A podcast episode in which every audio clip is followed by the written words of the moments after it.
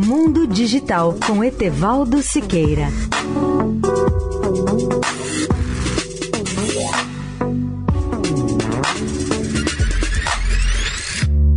Olá, amigos da Eldorado. Os brasileiros têm paixão pela TV aberta. Além de ser gratuita, ela atende ao gosto da maioria da população e os sinais de TV estão disponíveis em 97% do território brasileiro. Mesmo assim, têm crescido no país as diversas formas de TV paga, tais como a televisão por assinatura, TV a cabo e outras modalidades. Depois de entrevistar o diretor de marketing da Vivo, Alfredo Souza, eu menciono aqui outros exemplos dessa TV paga ou por assinatura.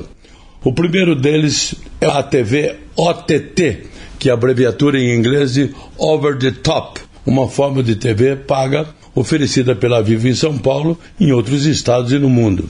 Na prática, o conteúdo dessa TV OTT é sempre transmitido via internet.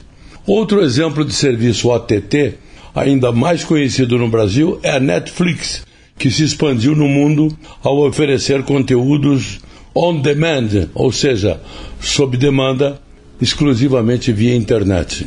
Vale a pena esclarecer ainda que no caso de serviços OTT, o usuário assina um pacote de conteúdos ou de programas que podem ser distribuídos via cabo, microondas ou via satélite por operadoras como a Vivo, a Oi, a Embratel e outras operadoras. Etevaldo Siqueira, especial para a Rádio Eldorado. Mundo Digital com Etevaldo Siqueira.